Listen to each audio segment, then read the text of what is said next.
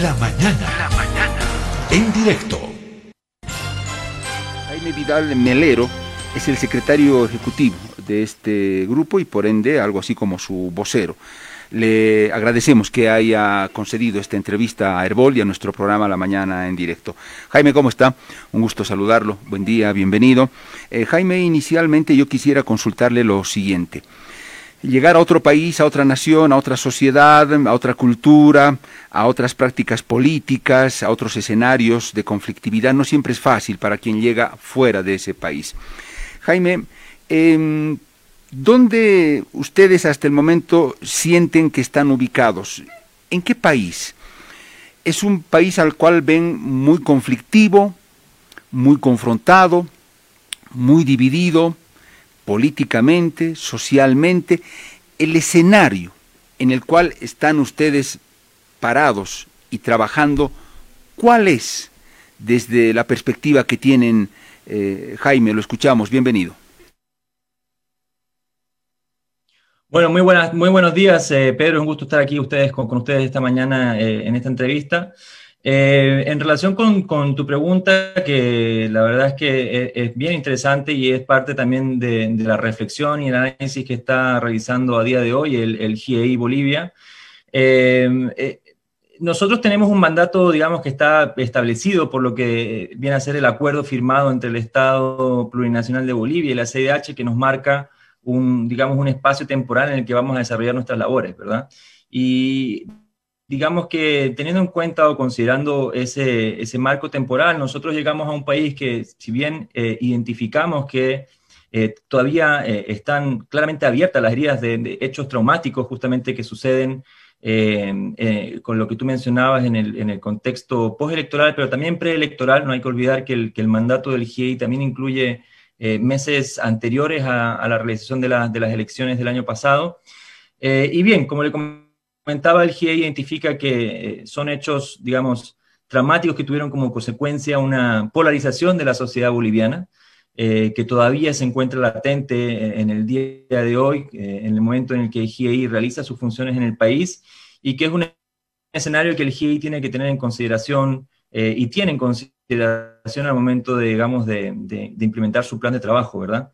Eh, sin, perjuicio de lo anterior, también se identifica que es un espacio justamente por, por eh, el mandato que tiene el GIEI y ese, y ese análisis en el que se da ese trabajo, en el que hay una posibilidad de que el resultado del trabajo del GIEI y de la coadyuvación que haga de las investigaciones y, del, digamos, y de, acercarse a, la verdad de lo sucedido, también es un espacio que da la oportunidad eh, para reconciliar a la sociedad boliviana y encontrar un espacio de común acuerdo respecto de los hechos sucedidos y de los pasos eh, eh, adelante para poder, digamos, en este sentido llegar a una reconciliación y un acuerdo eh, en, la sociedad boliviana, ¿verdad? Y ese yo creo que es uno también de los propósitos que se plantea el GI como resultado de su trabajo. Perfecto, Jaime. Vale decir que ustedes se encuentran todavía un país polarizado en el que hay mucho por trabajar en ese aspecto. Así es, así es. Eh, sin duda que, el GIEI es consciente de que en, Bolivia a día de hoy hay una polarización no solo a nivel político, sino también social. Eh, y em, como le comentaba, esto es un escenario que el GIEI tiene en consideración, es consciente, eh, planifica su trabajo en ese sentido y espera poder contribuir, digamos, para superar esa situación de polarización y división y ojalá este, aportar en el proceso de encuentro y reconciliación del pueblo boliviano. Eh, Jaime, hay un protocolo que se ha firmado eh, con el gobierno boliviano que, guía el, trabajo y marca las pautas más importantes de lo que va a ser esta investigación. Anteriormente ya se había firmado también un protocolo, el gobierno de Janine Áñez, el pasado gobierno, también firmó un protocolo porque hizo una invitación a la CIDH para que estuviera acá. Eh, ahora es otro el protocolo. lo que yo quisiera saber es cuáles son las diferencias sustanciales entre ambos documentos. Hay cosas que se han quitado, hay cosas que se han incluido, cuáles serán los aspectos centrales de este protocolo. Eh, bien, Pedro, en realidad no es que exista una duplicidad de documentos. El, acuerdo que se firma entre el gobierno plurinacional de Bolivia y la SDH, que es el acuerdo inicial que da lugar a la creación y establece el mandato del GIEI Bolivia, es el acuerdo que sigue vigente a día de hoy. Es decir, no hay una modificación al acuerdo que se firmó con el gobierno anterior. Ese acuerdo, firmado por el entonces el gobierno de Yanine Áñez, es el que sigue vigente a día de hoy y es el que establece el mandato eh, y las competencias del, del GIEI Bolivia, ¿verdad? Sin perjuicio de ello, hay un segundo documento eh, que es el protocolo de actuación, ¿verdad? El documento que yo le comentaba anteriormente es el acuerdo de creación del GIEI y eh, posteriormente se desarrolló, y este ya sí fue negociado directamente con el nuevo gobierno, un protocolo de actuación que en el fondo viene a desarrollar el acuerdo anterior, ¿verdad? Entonces, en este sentido, simplemente eh, aclarar que el, acuerdo firmado con el gobierno anterior es, el que sigue vigente, es el que establece el GIEI y es también el que marca nuestra pauta de actuación. Este protocolo de actuación o complementario, eh, ¿qué aspectos centrales tiene? Es un protocolo que viene a desarrollar a, más detalle cómo el GIEI va a desarrollar sus funciones, cuáles son los protocolos de seguridad, cuáles son, digamos, eh, los protocolos que el, que GIEI debe eh, seguir en, su, en, su, desarrollo interno, pero como le comento, es, es, un, desarrollo, es un documento de desarrollo complementario eh, que, en el fondo sigue la línea de lo ya establecido en el acuerdo inicial de creación del GIEI. Perfecto. Jaime, desde ya en casos como estos, mm, resulta complicado para los propios organismos internos de un Estado investigar casos como estos, porque hay mucha presión política, hay muchos intereses, usted ya se imagina cómo es la situación en una crisis de esa magnitud. De por sí ya para los organismos de investigación internos de, un país, llámese policía, fiscalía u otros, ya es complicado. Eh, una comisión que llega desde el exterior del país, eh, Jaime, uno puede pensar que la va a tener todavía mucho más complicado, porque ustedes obviamente no van a tener a disposición agentes de investigación, policiales, fiscales, ni nada. Entonces, ¿cuál es el, plan de investigación, la estrategia que tienen? ¿Cuáles, ¿Cuáles van a ser sus principales fuentes? ¿Las testimoniales? ¿Las documentales que les pueda entregar de buena fe el Estado y ojalá que lo haga? Esas, esas son las dos principales fuentes, vías, canales para su trabajo o qué otras estrategias va a desplegar el GIEI para que su investigación sea efectiva? Eh, bien, Pedro, yo creo que señalabas bien estas dos posibles fuentes para la, investigación que va a llevar a cabo el GIEI. Eh, yo añadiría también que eh, el, GIEI va a tener, y, en eso estamos avanzando en estos días también en incluir en el marco de la investigación que vamos a realizar eh, a un grupo de peritos y de peritas que también van a llevar a cabo por su cuenta eh, los debidos peritajes para este, analizar la, información que es relevante para nuestra investigación, ¿verdad?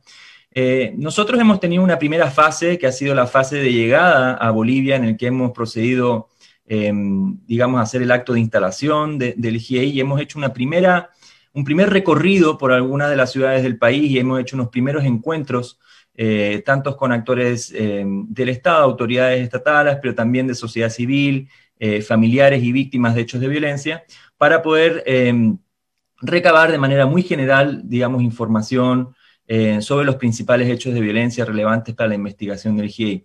En, las próximas semanas estaremos también realizando una visita a Santa Cruz, sobre todo en relación con los hechos de violencia en Montero, que seguirá un poco esa lógica, pero con el cierre de esa visita el GIEI finaliza una primera fase eh, de, como le comentaba, de, hacer un recorrido eh, por los principales actores y lugares eh, en Bolivia y empezaremos lo que será el, trabajo de investigación propiamente tal, ¿verdad? Entonces, a partir de enero em, em, comenzaremos a desarrollar nuestra agenda para llevar a cabo, por una parte, como tú bien mencionabas, Pedro, eh, toma de testimonios y entrevistas con víctimas, familiares, testigos de hechos de violencia y de vulneración de derechos humanos.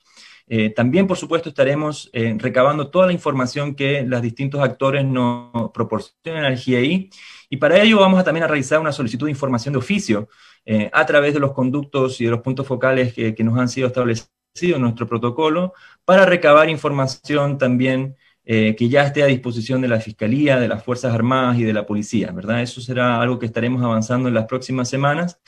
Eh, y también, como le comentaba, estaremos avanzando en, la selección y en, avanzar con los debidos peritajes que estamos eh, identificando que van a ser relevantes para la investigación del GIEI, ¿no? Hay una diversidad de peritajes, tantos como de temas balísticos, también como de reconocimiento de lugar y de hechos, en fin que tendremos que incluir en el marco de nuestra investigación para poder eh, obtener los, objetivos y los resultados esperados. Eh, Jaime, eso significa que estos peritajes eh, ustedes los van a, realizar con peritos propios. En algún momento se dijo que lo recomendable hubiera sido que esta comisión traiga a algún equipo de peritos o se van a limitar a los peritajes que ya se han realizado o es que van a apelar a peritos internos acá de Bolivia para que puedan complementar ciertos trabajos. Llega gente experta de, afuera que ustedes los van a traer. ¿Eso cómo está?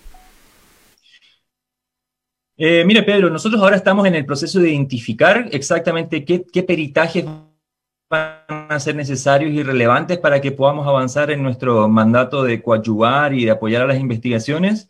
Entonces, no, yo no quisiera descartar ahora o, delimitar los escenarios de a qué tipo eh, de peritaje vamos a recurrir, pero desde luego que estamos valorando la opción de tener nuestro propio equipo de peritos y peritas que puedan ser traídos, digamos, eh, eh, peritos internacionales o que ya han sido, digamos, tienen experiencia en en realizar este tipo de peritajes en, en, otros países por hechos similares, ¿no? Entonces, esa desde luego es una de las opciones que estamos evaluando a día de hoy, pero todavía tenemos que definir exactamente qué peritajes son los que requerimos y luego vamos a entrar a, evaluar eh, exactamente con qué peritos o peritas vamos a avanzar en nuestra investigación.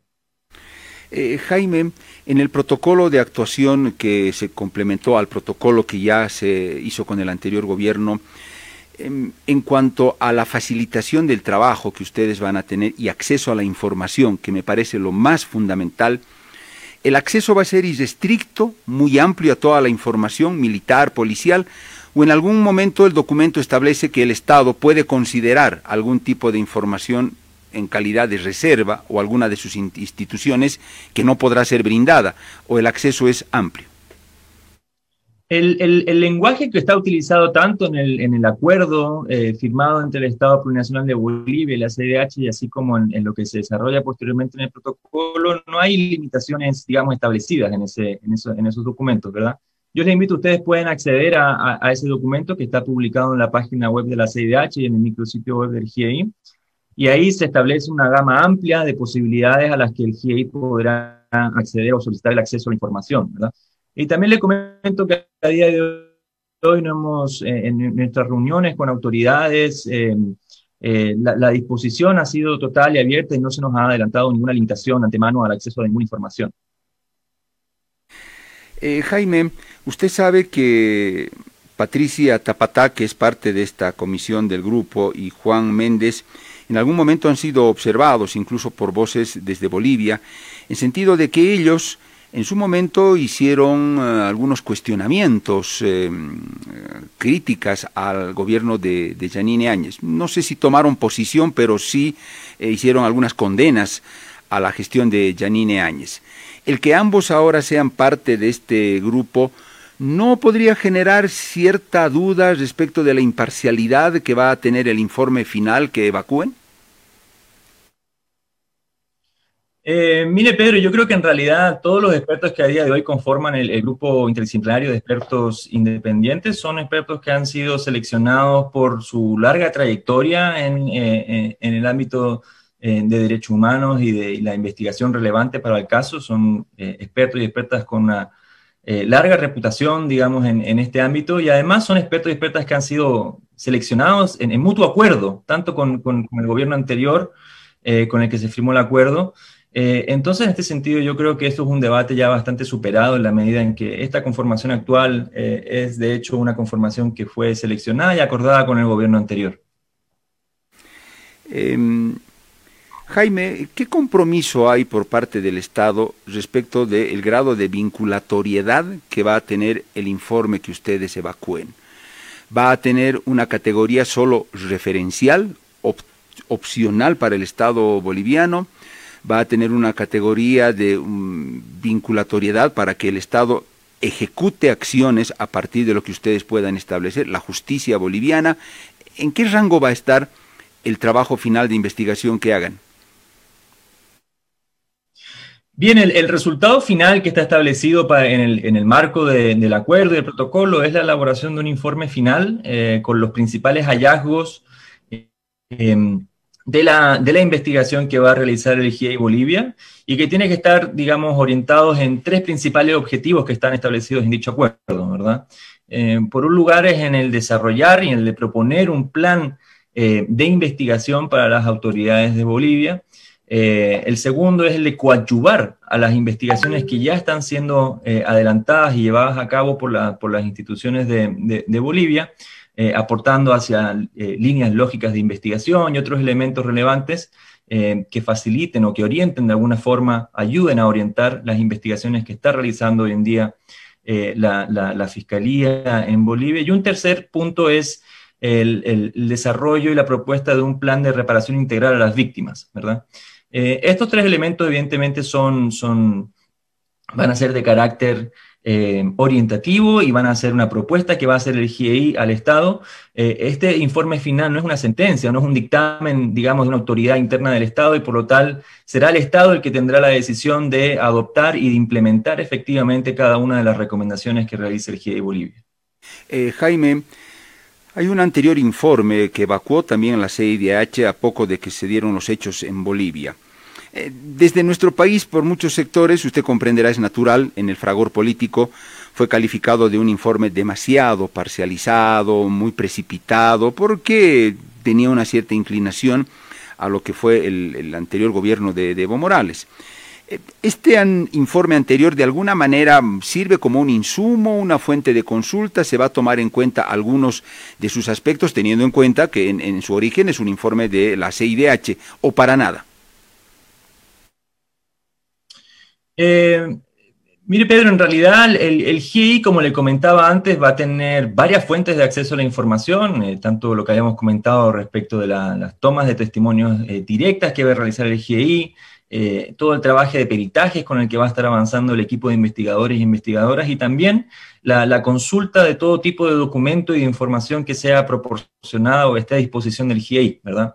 En este sentido, el, informe eh, de, las observaciones preliminares de la CIDH es una fuente más que el GIEI tendrá que evaluar, digamos, autónomamente si es una fuente de información que será utilizada como base o no, que será eh, consultada para el avance de sus investigaciones, ¿verdad? Yo en este sentido, lo que sí viene ya está establecido y hay un comunicado de la, Comisión Interamericana de Derechos Humanos de abril eh, del año de, de este año, eh, que establece que ese informe no va a ser el punto de partida o no va a ser la base del análisis que realice la investigación, ¿verdad?